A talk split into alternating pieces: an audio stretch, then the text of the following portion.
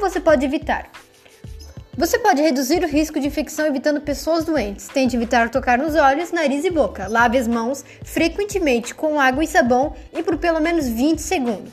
Cubra a boca e o nariz ao tossir, espirrar e desinfete objetos em que você for tocar.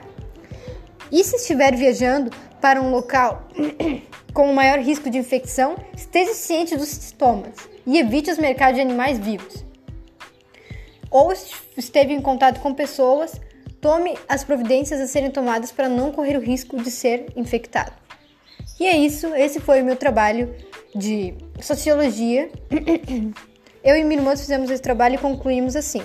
Muito obrigada. Fizemos o trabalho com a ajuda do nosso colega Eli Walter e chegamos à conclusão do que do que deve deve ser e ser tomado contra o coronavírus, como se proteger e como evitar ter contato.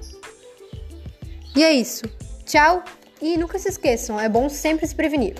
Tchau, Brasil.